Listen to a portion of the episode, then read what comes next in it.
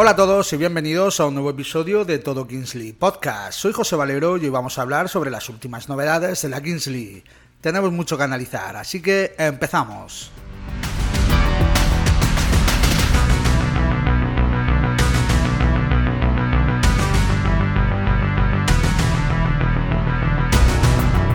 Empezamos hablando sobre el equipo de fútbol 1K, que está presidido por Casillas y se encuentra en la sexta posición de la Kings League.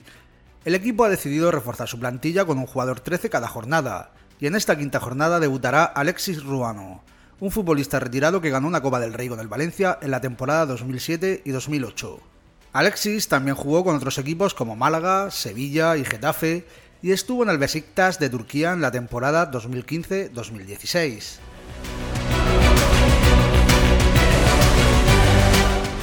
Alexis Ruano es un jugador experimentado que puede aportar mucho al equipo de 1K.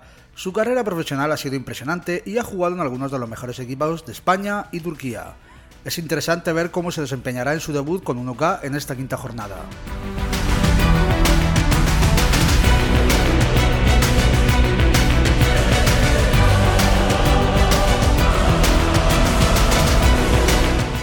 Ahora pasamos a hablar sobre la quinta jornada de la Queens League, donde los equipos Rayo de Barcelona y Porcinas comparten el liderato empatadas a 10 puntos. Además de competir por la victoria, las jugadoras también tienen objetivos individuales como ser la Visa MVP, la máxima goleadora y la máxima asistente. Laura Vilaseca de Ultimate Móstoles y Mar Serracanta de Bio han sido las mejores jugadoras de la jornada según los votos de la audiencia en Twitter y se han repartido los galardones.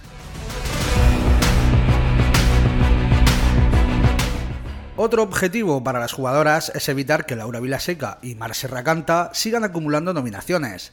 Estas dos jugadoras han demostrado ser muy talentosas y han sido reconocidas por su desempeño en el campo. Será interesante ver si alguna de otra jugadora logra destacar y competir por el título de Visa MVP.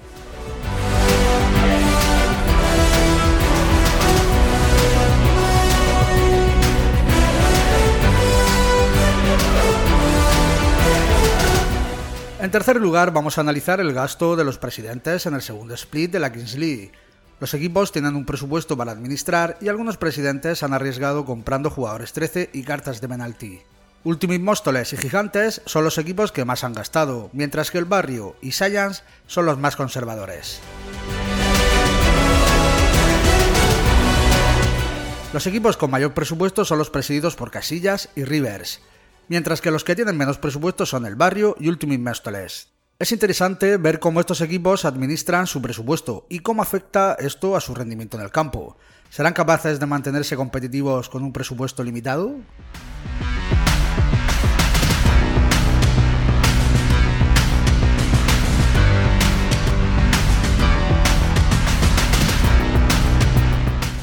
Y finalmente vamos a hablar sobre el análisis de De Gref, presidente de Science, sobre la mala dinámica de su equipo en la Kings League. Después de cuatro jornadas del segundo split, los Science son los colistas de la tabla y solo han conseguido ganar un partido. De Gref habló sobre la situación y enfatizó en la importancia de estar unidos y remar hacia la misma dirección.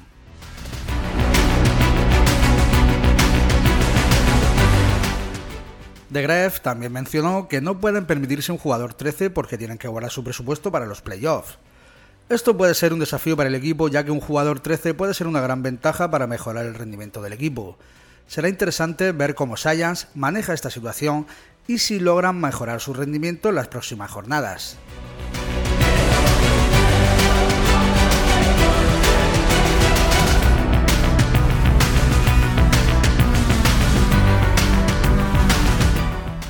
Y esto es todo por hoy, amigos. Espero que hayáis disfrutado de este episodio de Todo Kingsley Podcast.